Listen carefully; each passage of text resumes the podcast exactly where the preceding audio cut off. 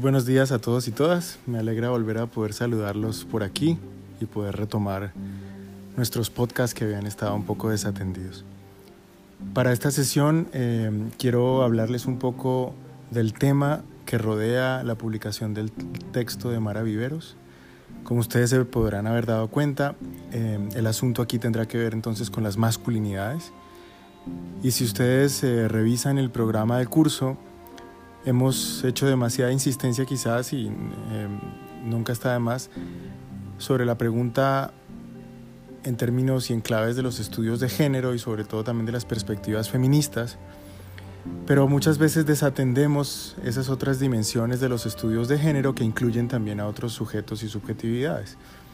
En este caso, por supuesto, las masculinidades han sido uno de esos asuntos un tanto desatendidos en los estudios de género em, y solo a principios de los años 90 eh, las publicaciones y los estudios al respecto empiezan a emerger y Mara Viveros es una de esas personas que por lo menos en el caso latinoamericano y colombiano eh, va a ser muy relevante para el, eh, digamos, el surgimiento de esta consideración o de este descuido que había habido también por los asuntos de las masculinidades. Bien, entonces antes de comenzar a hablarles de estos temas más en detalle, yo quería dejarles un poco el contexto de Mara Viveros en términos de nuestro curso de antropología en Colombia y contarles un poco que la trayectoria de, María, de, Mara es bien interesante porque justamente proviene de la economía. Ella tiene un pregrado en economía de la Universidad Nacional, eh, donde arranca a estudiar en el 75, pero termina en el 82. Y es solo después de este pregrado en economía que Mara empieza a tener una, digamos, una sensibilidad particular por los estudios sociales. En el 83 finalmente decide enlistarse en la maestría del IEAL, del Instituto de Altos Estudios de América para América Latina en París. Y allí estudia entonces una maestría sobre estudios latinoamericanos entre el 83 y el 84. Em, su tesis de maestría eh, tiene que ver sobre las concepciones de lo que ella llama, o lo que ella llama mejor, como concepciones profanas de la enfermedad. Entonces esto también les empieza a iluminar un poco esos otros temas que Mara eh, ha tenido entre sus preocupaciones que tienen que ver con la salud, con la enfermedad, con las percepciones o las representaciones sociales sobre estos asuntos. Y una vez terminada su maestría, eh, Mara hace el puente directamente con el doctorado, esta vez en la Escuela de Altos Estudios de Ciencia, en, en la Escuela de Altos Estudios en Ciencias Sociales, que también es en París. Y allí entre el 85 y el 90 hace su tesis doctoral sobre discursos y prácticas terapéuticas, muy en la línea misma de lo que estaba trabajando en la maestría. Eh, luego les contaré cómo en esa misma época, entre el 85 y el 90, eh, es que empieza a gestarse también esta preocupación eh, por lo que luego será el libro que tenemos hoy a consideración. pero mm, en esa misma época también Mara se vincula como profesora a la Universidad Nacional finalmente y se vincula en dos posiciones, tanto en la Escuela de Estudios de Género, que va a ser una escuela clave para todas las investigaciones en Colombia que consideran la variable de género. Ha sido dos veces directora de esta escuela y además cofundadora, pero también participó en el programa de antropología como profesora en la Universidad Nacional. Creo que cuando Inge nos presentó un poco su trayectoria, Inge habló también de Mara como una profesora muy importante en su formación. Eh, datos importantes de su contexto. Acuérdense que Mara nos eh, visitó en el pasado Congreso de Antropología, no solo participó en uno de los debates centrales con el CEAF sobre las perspectivas antirracistas, sino que también participó en un salón con Erika Márquez, un salón muy especial que se dedicó a las masculinidades, no sé si se acuerdan un poco, diálogo sobre masculinidades. Eh, ahí estaba como moderadora Lina Buccelli, y había toda una intención muy particular además de invitar al Círculo de Hombres de Cali, que es un espacio eh, al que se han ido, con, digamos, sumando varios hombres de la ciudad, de diferentes identidades étnicas y orientaciones sexuales, pero a la vez de diferentes saberes y oficios, ¿no? Y entonces ah, ah, fue una, una, invitación muy importante y creo que los que han podido participar se habrán dado cuenta un poco de las reflexiones eh, eh, en este panel. Y Quizás otro asunto relevante de su currículo tiene que ver con eh, su periodo como presidenta de LASA en el 2018. y también residencias que ha tenido eh, en institutos y escuelas de estudios avanzados, por ejemplo en Estados Unidos, en la Universidad de Princeton, estuvo entre el 14 y el 15. Bueno, entonces ya ven un poco muy rápido quién es Mara Viveros Vigoya. Eh, y entonces comencemos un poco a discutir sobre el libro y comencemos a un poco adentrarnos en este campo de la antropología de las masculinidades que creo que era una tarea pendiente.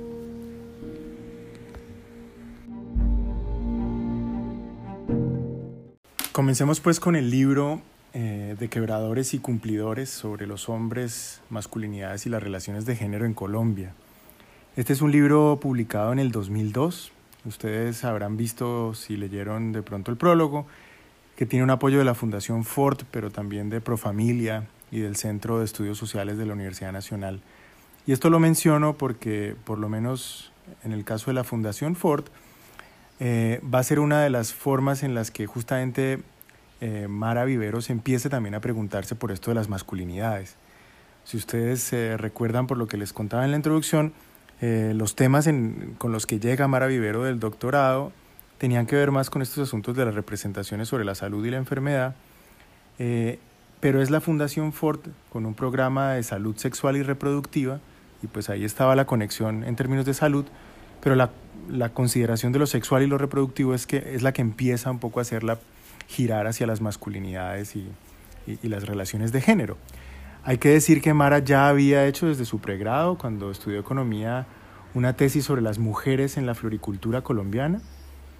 o sea que ella ya tenía en cierta medida una preocupación porque sus preguntas estuvieran atravesadas por el género. Pero claramente esta pregunta por la masculinidad empieza a emerger más em, a partir de, los 90 ¿no? y su retorno al país después del doctorado. De ahí hay que decir que este programa de salud sexual y reproductiva de la Fundación Ford tenía además, como muchas de estas otras cooperaciones de las fundaciones transnacionales, esta idea de vincular otros países en Latinoamérica. En concreto vinculaba a Chile, a Perú y a Colombia. Y entre el 92 y el 98 se proponen entonces hacer estudios en cada uno de estos países sobre estos asuntos de salud sexual y reproductiva. Eh, Mara incluso reconoce el valor tan importante de este grupo de investigaciones que empieza a involucrar gente en Chile como Teresa Valdés o José Olavarría, eh, en Chile concreto, y en Perú, por ejemplo, a Norma eh, Norma Fuller, que es una, una, estudiante de doctorado que está trabajando por esa época en sus temas también que tienen que ver con las masculinidades. Y juntos eh, conforman un núcleo de investigación en masculinidades, al que luego posteriormente se sumaría el norteamericano Matthew Goodman, eh, que ya tenía un poco también de trayectoria en este tema. creo que el nombre del grupo es algo así como las hechiceras, si no estoy mal, y eso es interesante también en términos de lo que, digamos, las comunidades académicas que se forman, digamos, a la par, que también hay, estos compromisos de trabajo. Y en el caso de Profamilia, eh, lo interesante de Profamilia es que agrega una pregunta que Mara Viveros incorpora de manera decidida, eh, en la medida en que Profamilia había hecho unas investigaciones sobre las representaciones sociales de la esterilización masculina. Entonces esto para, para Mara terminará siendo clave también en, en la compilación del libro eh, y pues eh, por eso ustedes ven ahí un poco las ciudades que terminan siendo centrales, ¿no? Armenia, Quibdó y Bogotá. Y mm, uno empieza a ver además cómo aquí hay una conversación mucho más amplia que involucra a gente como Luz Gabriel Arango, aquí en Colombia, eh, y a otras personas que mm, serán claves en esto de los estudios de género en el país. Bien, entonces eso en torno al contexto del libro. Pasemos ahora a preguntarnos cuáles eran las particularidades de esas antropologías o estudios sociales sobre las masculinidades y cómo también estaban en, esos principios de los años 90 apenas emergiendo como un campo disciplinario académico.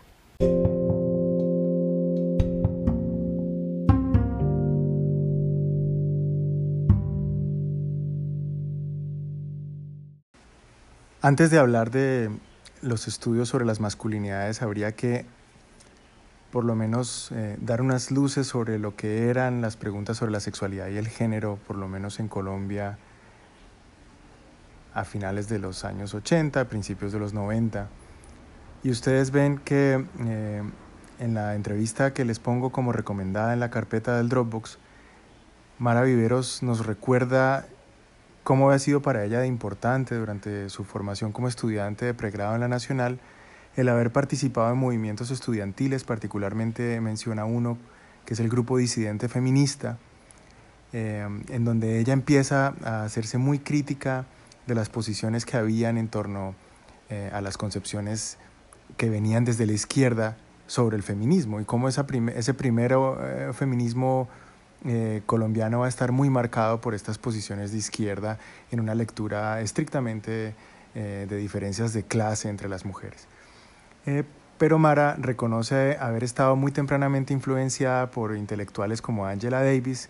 que si ustedes la habrán leído o la conocen, pues va a ser esta, de estas mujeres que empiezan también a cuestionar cómo los feminismos norteamericanos, sobre todo esas primeras olas del de los feminismos, eh, van a ser en muchos sentidos no solo un feminismo de unas clases sociales y de unos países, además del Atlántico Norte, con unas particularidades y unas prioridades muy exclusivas o muy, o muy sui generis, sino también además marcadas por un feminismo en muchos sentidos blanco. Eh, y esto para una mujer como Mara Viveros, que empieza a reconocerse también como una mujer negra, eh, su padre eh, es un hombre negro y ella lo reconoce en su entrevista como, como algo clave que para, que para ella empezó a ser importante en, en su propia identidad. Quizás se me pasó decirles que Mara, Mara estudió aquí en Cali, en el colegio francés,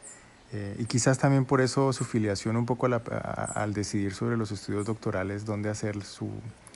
sus estudios, pues termina siendo en, en París. Eh,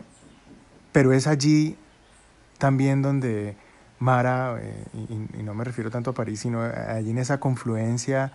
de la pregunta por, por incluso quién es ella como mujer, pero como mujer además que también se siente negra, pero que no siempre se ha reconocido como tal y que solo, solo quizás en su época más tardía empieza a ser una identidad eh, mucho más activa políticamente hablando, eh,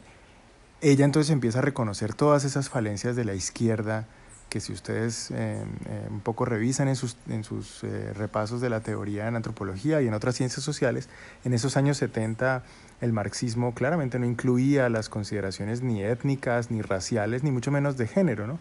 La categoría de clase era la, la categoría más importante y las otras eran consideradas como asuntos menores en el mejor de los casos, ¿no? y en otros muchos más bien invisibles como problemas. Entonces esto empieza a ser clave para, para este giro sobre entender las sexualidades y el género no solo como algo que incluya otras perspectivas étnicas y, raciales, sino también como el género como algo que incluya algo más que solo mujeres. Ya no solo va a ser la pregunta por si las mujeres son solo entonces las mujeres del primer mundo y las mujeres blancas, sino que además también va a incorporar una pregunta por las mujeres en un sentido más global, las mujeres del sur, las mujeres campesinas, las mujeres eh, en donde las preocupaciones y las prioridades no van a ser entendidas desde la misma matriz de la libertad, sino que van a tener que ver con otras preocupaciones y con otras ideas eh, de ser mujer. Eh, esto es pues para los que conozcan más de los debates de género tendrá más sentido. En lo que corresponde a los estudios de las masculinidades, abrirá entonces esa puerta a esos otros lugares no atendidos. Ahora, si la izquierda en Colombia, por lo menos como la cuenta Mara desde su experiencia de militancia, eh, si esa izquierda no se había preguntado o no se había cuestionado la heteronormatividad,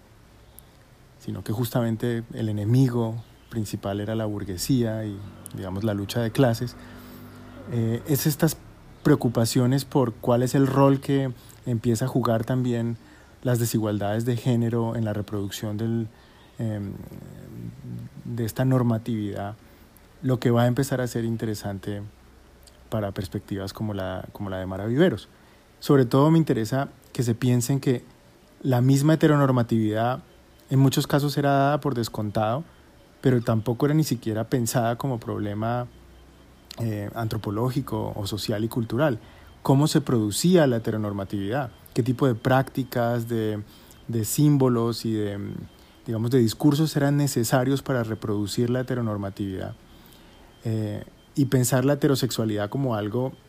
tan construido como la homosexualidad era todavía una tarea pendiente. Eh, entonces estas van a ser cosas que empezamos a encontrar en el trabajo de Mara y si, si lo pusiéramos en un paralelo con los estudios eh, digamos, de las masculinidades, es justamente eso lo mismo que empieza a pasar en los años 90, principios, cuando incluso la perspectiva eh, en los estudios masculinos empieza a ser en qué medida también muchas de las masculinidades que cuestionamos pueden ser también vistas como, y perdónenme la palabra si las ofende un poco, pero pueden ser también vistas como, como víctimas del proceso de socialización y aculturación que produce estas masculinidades, em, em, digamos, existentes. Por supuesto, eh, la palabra víctimas no me parece la más adecuada, pero sí volver a pensar en esto, esto del heteropatriarcado, hay que producirlo. Eh, y, hay, y es producido, de nuevo, ya no por un Estado simplemente que se impone sobre los sujetos, sino que por el contrario es producido en prácticas sociales muy, muy a pequeña escala, en la familia, a través de las prácticas en las que algunas madres crían a sus hijos varones, por ejemplo, y ahí empieza a haber una, una lectura mucho más interesante, mucho más compleja de, de esas masculinidades hegemónicas. Eh, entonces, esas son una de las primeras eh, indagaciones, como también entonces hay formas eh, de expectativas sociales sobre lo que es ser masculino que se imponen sobre los jóvenes en su desarrollo y que empiezan a, a ser complicadas, y, pero también necesarias de ser etnografiadas y leídas. ¿no? Lo que hoy llamaríamos esas viejas masculinidades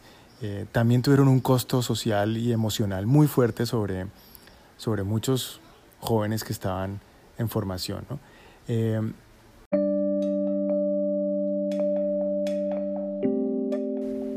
de ahí viene entonces un poco la pregunta que se plantea Mara Viveros en el texto. Si ustedes em, leen la introducción, ella misma se pregunta, en este contexto de cambios, en donde los movimientos feministas de la segunda mitad del siglo XX empiezan a erosionar estas ideas em, y estas prácticas frente a las formas del ser masculino, frente a las formas de asumir los roles en, en nuestra sociedad contemporánea, Mara se empieza a preguntar qué es, qué sería un hombre o qué puede llegar a ser un hombre cuando ya no va a poder definirse como el ser que ejerce poder sobre las mujeres. ¿Qué es lo que va a ser de las identidades masculinas cuando su capacidad de seducir, cuando su capacidad de conquistar eh, o de dominar o incluso de proveer va a verse minada por este empoderamiento de las mujeres en la sociedad contemporánea a través de su acceso a la educación, al trabajo o incluso a través del cuestionamiento de las actividades que eran asumidas como necesariamente femeninas, ¿no? El cuidado, el hogar, la cocina. Y creo que de ahí sale justamente esta, esta forma en la que ella describe el libro y, que finalmente logra cuajar como el título de la obra, y es cómo va a encontrar una relación en la que pareciera contradictoria pero a la vez interdependiente entre estas dos identidades como las del quebrador o la del cumplidor. ¿no? El quebrador para estos jóvenes o estos hombres eh, en Kipdot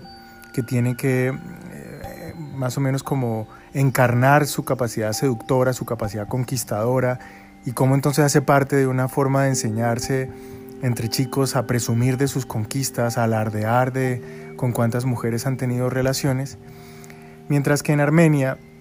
ella encuentra esta otra figura de lo que se denomina ahí como el cumplidor, que podríamos llamar quizás de una manera más fácil como el proveedor, que empieza también a ser parte de estas identidades masculinas, quizás propias ya de otro momento en el que ya no se trata de alardear de, alardear de la juventud, sino de ser capaz de, de proveer por una familia, ¿no? de, de sacar adelante unos hijos, de sacar adelante una familia,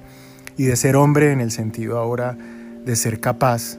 de proveer otra vez. Eh, entonces creo que lo, que lo que empieza a hablar este, este estudio de Mara Viveros y que nos permite entender entonces este desarrollo de las antropologías sobre la masculinidad o de los estudios sobre la masculinidad es ver cómo uno de los primeros reconocimientos es eh, permitir entender estas masculinidades como unas identidades dotadas de género. Eh, que ya lo habíamos mencionado antes, o sea, volver a reconstituir la idea de que el género incluye algo mucho más allá de la simple eh, preocupación por em, lo femenino o por las mujeres y empezar a considerar otra vez que, los, que el género en sí es, hace parte de un régimen de relaciones, un sistema de relaciones que involucra a diferentes subjetividades. Pero por el otro lado también está la idea de que estos hombres y estas subjetividades también son productores de relaciones de género. Eh, esto mm, eh, será también importante pues en, en, los estudios de las masculinidades. Eh, y ustedes, si vieran un poco en Mara, produce en el 97 en la revista Nómadas, más específicamente en el número 6, produce justamente uno de los primeros estados del arte sobre estos balances de los estudios sobre masculinidades. Y luego aquí en el, libro que tenemos entre manos, creo que el capítulo 2 es como una actualización de ese balance, ¿no? Pues podrían,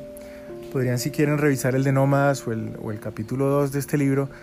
para darse cuenta de cómo ella reconoce estos cambios en los estudios sobre las masculinidades. Si fuéramos a dar una mirada histórica en la antropología sobre esto, uno podría ir atrás hasta los estudios de Margaret Mead o Ruth Benedict sobre las primeras eh, investigaciones que en antropología empezaban a mirar las cuestiones del sexo y el temperamento, como lo llamaba eh, Mead, o, o, estas preguntas de Ruth Benedict sobre qué tan universal o no podía ser asuntos como la homosexualidad. Y en ambas puede uno encontrar esta forma de cuestionar que estos valores maternales o de cuidado eh, bien podrían ser distintos en muchas sociedades, si volviéramos a poner atención a las formas en las que son socializados niños y niñas eh, desde muy temprana edad. De hecho, el texto de Margaret Mead es un ejemplo eh, que sigue siendo muy interesante para esta idea de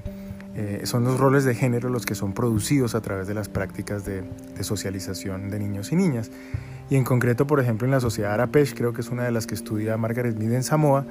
ella encuentra cómo niños y niñas son socializados de la misma manera en términos del cuidado y lo maternal, eh, y en consecuencia luego son sociedades que no tienen, eh, digamos, estos asuntos de, homosexualidad que podrían encontrar en otros lugares, porque en el fondo ambos, ambos roles incluyen estas variables. Bueno, eh, si hiciéramos un salto quizás a estudios mucho más contemporáneos, es interesante empezar a mirar en esos años 90, por ejemplo, los estudios de Nancy Shepard Hughes en, en Irlanda, sobre cómo los hombres irlandeses, eh, sobre todo de una época muy propia eh, de estos conflictos eh, que definieron en, mucho, en muchos sentidos el carácter irlandés, eran hombres que no eran socializados para tratar con niños, que no sabían qué hacer frente a ellos, que no sabían cómo cuidarlos y en muchas maneras casi que los niños no existían frente a sí. ¿no? pero también sus estudios, como algunas de ustedes habrán leído en estos estudios de Nancy Shepard Hughes en Brasil, sobre el cuestionamiento de qué tanto este instinto maternal que adjudicamos a las mujeres es realmente una cuestión universal o no. Eh, y pues ese muerte sin llanto de ella empieza justamente a mostrar lo contrario, pero también a mostrar el rol que pueden ejercer los padres al proveer, por ejemplo, con leche en polvo eh, a sus hijos y en cierta manera construir el vínculo a través de esa leche que ella llamaría ahí leche paterna, eh, y el hijo entonces o la hija gana legitimidad en ser reconocido por su padre a través de ese acto de cuidado. ¿no? En cambio, si ustedes ven los estudios de, de, Don Kulik, por ejemplo, en el 97, también en Brasil, sobre, sobre las identidades eh, que pueden expresar eh, eh, las prostitutas transgénero y la manera en la que muchos hombres en Brasil interactúan con ellas, vuelve y habla de estas formas en las que no podemos presuponer que ser hombre es simplemente una cosa u otra. ¿no? Eh, por ejemplo, allí en ese caso, eh, a diferencia de lo que podrían ser en un esquema heterosexual eh, mucho más propio de, los países del norte, que un hombre penetre a otro hombre no, no lo hace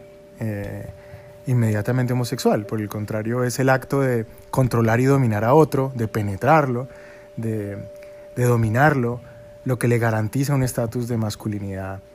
eh, en, los casos de los ejemplos que reporta Kulik en Brasil. Uno podría pensar algo similar en la costa eh, colombiana. Y, ustedes conocen todas esas imágenes de, de, lo que significa ser un cacorro, de lo que significa ser un, eh, un, hombre que es capaz de, en contrario, de, dominar al otro. Y, entonces todas esas expresiones que conocemos y que, que se usan sin mucha, sin mucha mente, eh, dan pistas de estas ideas, de los roles eh, que se mm, pueden tener durante el acto sexual, ¿no? Entonces, bueno, ese es el caso de Don Kulik, si lo quieren ver, es un texto del 97 que se llama El género de las prostitutas transgénero en Brasil. Eh, y entonces habla de eso, cómo existe un régimen muy distinto al que se conoce en otros países eh, sobre estas relaciones em, de género, ¿no? Y uno de los autores que ya habíamos citado al arranque, con el que Mara Viveros empieza a trabajar, que es Goodman, tiene en el 93 un texto muy interesante sobre el machismo en México, ¿no? Eh, y cómo en esa crisis de 1982 la crisis produce unos hombres eh, mexicanos eh, en las zonas rurales que en vez de encumbrar el machismo típico terminan siendo los que cuidan en la casa porque las mujeres empezaron a tomar unos roles económicos mucho más importantes. ¿no? y de hecho hay evidencias etnográficas muy interesantes que a pesar de que la idea del machismo pareciera eh, no permitir que los hombres asumieran tareas de cuidado. Eh, por el contrario, se encuentran evidencias etnográficas de formas muy interesantes de, lazos entre padres e hijos, eh, espacios en los que incluso el padre es el que duerme con los hijos y los cuida o los enseña ciertas cosas. Y entonces uno de los prejuicios que empieza a ver también allí en la literatura de, de las masculinidades es pensar que esto del machismo eh, impregna toda Latinoamérica y entonces permite leer a todas las masculinidades latinoamericanas por igual.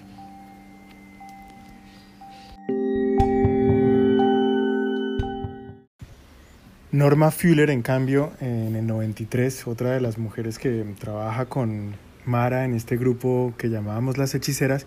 plantea, por ejemplo, que para el caso de los varones peruanos de la clase media,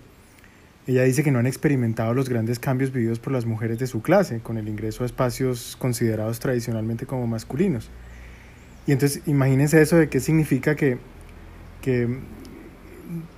justamente estos varones no se han visto en la necesidad de cuestionar el modelo masculino vigente,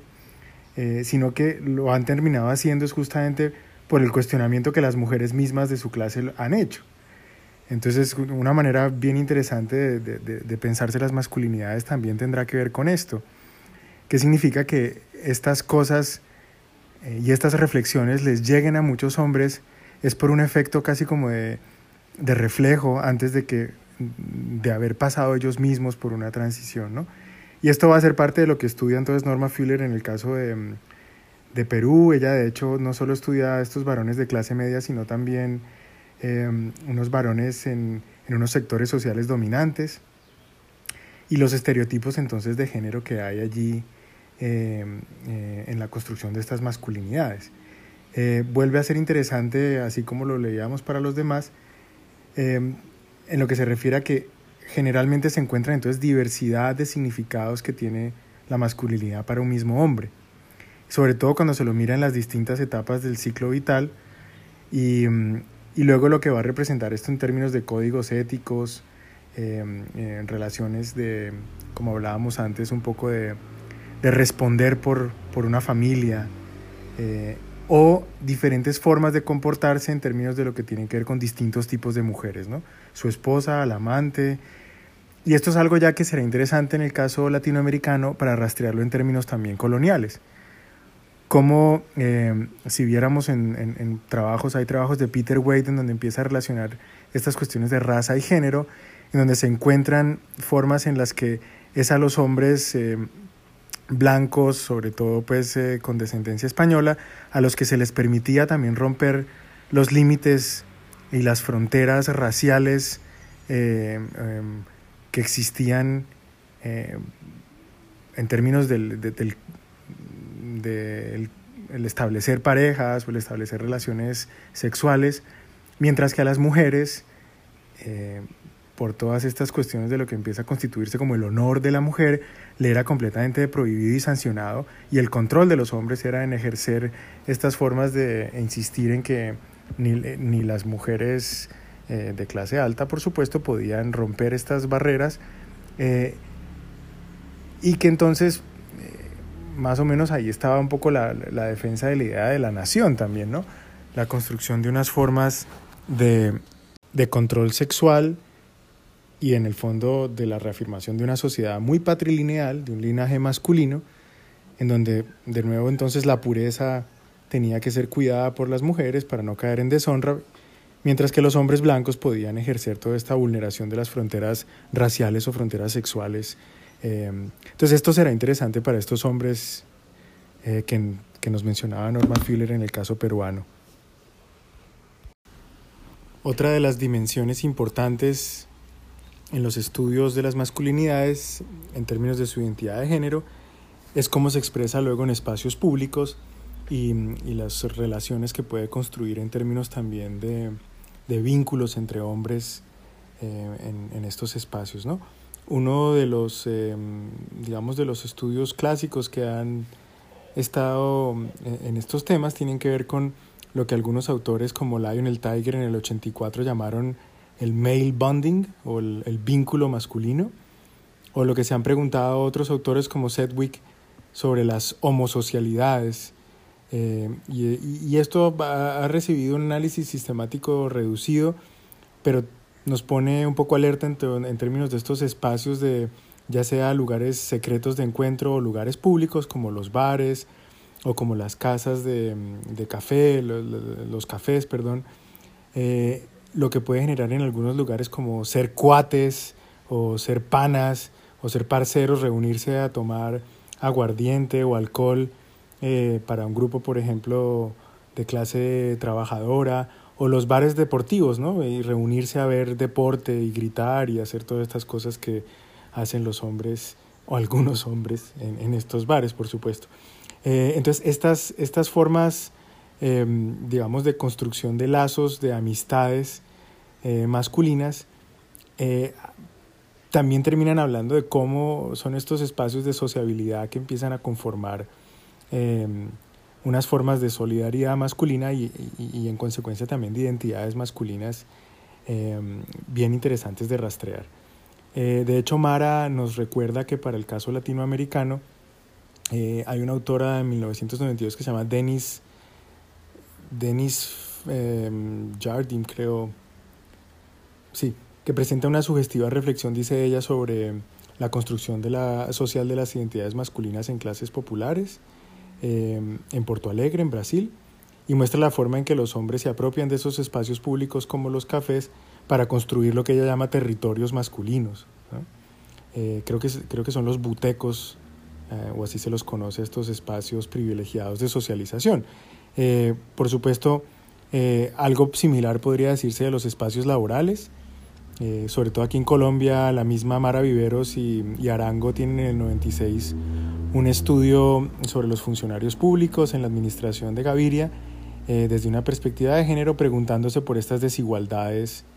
eh, en estos espacios y las formas en las que, a pesar de tener educaciones similares, mujeres y hombres empiezan a recibir formas de reconocimiento económico y formas también de diferenciales de entender sus roles dentro de eh, digamos, de cargos de prestigio y de poder. ¿no? Eh, entonces, estos son algunos de, las, de los estudios que, que empezaba a registrar Mara Viveros en ese primer balance del 97. Ahora, una de las discusiones interesantes en esta literatura de las masculinidades ha sido esta pugna entre lo que algunos autores definen como aquellas teorías o estudios aliados del feminismo, aquellos que reconocen, digamos, la producción teórica feminista para la comprensión de estos estudios de las masculinidades en el sentido en, el que el género al fin y al cabo es un asunto relacional y sin embargo otras em, que reivindican la idea de que los estudios de las masculinidades demandan una forma autónoma. Em, y esto pues eh, es bastante interesante, digamos, en las pugnas de nuevo de lo que significan las relaciones de género, pero eh, nos muestra también lo complicado que es em, para muchos eh, de los hombres también entrar en estas discusiones eh, de una manera en la que no apliquen su propio androcentrismo eh, y sus formas un poco hetero, heteropatriarcales de, de, asumir la teoría. ¿no? para el caso colombiano y de nuevo quizás en una zona más cercana a nosotros, es interesante mirar los trabajos sociológicos que ha producido la Universidad del Valle, particularmente Fernando Urrea, Pedro Quintín y Héctor Fabio Ramírez sobre las relaciones interraciales y las sociabilidades masculinas, sobre todo en jóvenes eh, de población afrocolombiana aquí en Cali, en sectores marginales como Agua Blanca o, marginados, mejor, perdón. Y, mm, y, ahí hay de nuevo preguntas interesantes sobre lo que es lo que pueden empezar a dar pistas en términos más sociológicos, esta combinación entre em, eh, la vulnerabilidad de ciertos sectores poblacionales y sus construcciones de sociabilidades masculinas y marcadas desde luego por el componente racial. Eh, esas son también de las preocupaciones que entonces Mara empezará a visibilizar en, en, sus, em, en sus pesquisas y en sus balances, en lo que va a poder ser em, cómo se leen entonces esas intersecciones eh, entre género y etnia. Eh, y pues ahí hay varios estudios que ella misma recoge en una vertiente como la de Octavio Paz y retomada más tarde por Milagros Palma o y Sonia Montesino, quienes afirmaban que la exageración y la arbitrariedad del predominio masculino en las sociedades coloniales ibéricas se debía otra vez a, su nacimiento eh, real y simbólico asignado por, ilegitimidad. ¿no? Entonces, para estos autores, eh, figura, la figura, por ejemplo, como de la Malinche constituía un mito fundador del orden social latinoamericano, y lo masculino se percibía entonces como construir una relación problemática con lo femenino, desde el modelo del hijo o del padre ausente. Eh, esto ya lo habíamos un poco discutido cuando, cuando mencionábamos el trabajo de Fuller. Eh, y bueno, pues tendrá que ver también con esta, con esta necesaria mirada histórica a las formas en las que las masculinidades, las diversas masculinidades se han construido en Latinoamérica. La investigación, de hecho, de Urrea y, los otros investigadores de la Universidad del Valle eh, permite concluir que, en términos de identidad de género, el modelo hegemónico que parece dominar entre los jóvenes em, de estos barrios es bastante rígido. Em, más o menos habla de mujeres igualadas, emancipadas, son rechazadas y proliferan los discursos más bien homofóbicos. Y sin embargo existen fisuras y, fugas respecto a este modelo, tanto en las prácticas como en las actitudes, em, y especialmente en las expectativas de algunos jóvenes de estos sectores populares de Cali. Eh, Urrea y Quintín identifican elementos que constituyen algo así como una, lo que ellos llaman una matriz básica eh, a través de la que se configuran las percepciones de estos jóvenes y son ellos mismos, eh, sobre ellos mismos, perdón, y sobre los demás. Eh, y sus identidades, eh, identidades entonces individuales y colectivas. Y esto es una de las cosas que, que también Mara va a empezar a, encontrar entre estos quebradores y cumplidores. ¿no? Eh, aquí hay unas identidades que en el fondo siempre son también relacionales. es decir, por ejemplo, estos varones chocuanos que se presentan a sí mismos como conquistadores o como quebradores, en el fondo también han construido esta masculinidad negra eh, justamente en relación con unas masculinidades blancas eh, que se presentan entonces como más responsables o más eh, que responden ¿no? en términos familiares. Y de nuevo, pues aquí están estas variables un poco que tienen que ver también con las formas en las que estos cuerpos de estos hombres negros son reconocidos más por sus capacidades corporales y sexuales que por cualquier otro atributo intelectual o, de cuidado. Eh, y este es un referente, eh, quieran o no, también para su identidad étnico-racial y su identidad en el fondo también masculina. Eh, y esto entonces será interesante, por eso, por eso hablábamos antes de esta interrelación entre, entre los quebradores o esta interdependencia entre lo quebrador y el cumplidor, ¿no? porque en una escena mayor de la sociedad colombiana, eh, de nuevo, eh, las masculinidades tienen que ser entendidas no solo históricamente, sino relacionalmente frente a otras formas de masculinidad y frente a otras corporalidades y formas de asumir la sexualidad. Bien, entonces em, yo creo que esto es suficiente para tener una discusión mañana. A duras penas, eh, como siempre ha pasado en estos podcasts, araño la superficie de, estos balances sobre diferentes temas en antropología y en los estudios sociales, pero espero que sea una invitación a ustedes eh, para que también complejicen esa mirada sobre lo que tradicionalmente son los estudios de género e incluyan estas preguntas sobre las masculinidades em, en un tiempo que además amerita necesariamente una mirada muy crítica sobre estas formas de, ser de muchos hombres y estas formas además de justificar sus actos o no. Entonces, em, nos vemos mañana. Eh, si escuchan este audio hoy y si lo escuchan en la mañana, pues nos vemos en un ratito. Em, espero que estén muy bien y em, mucho ánimo que ya estamos en, en la semana 15. Un abrazo para todos y todas. Hasta luego.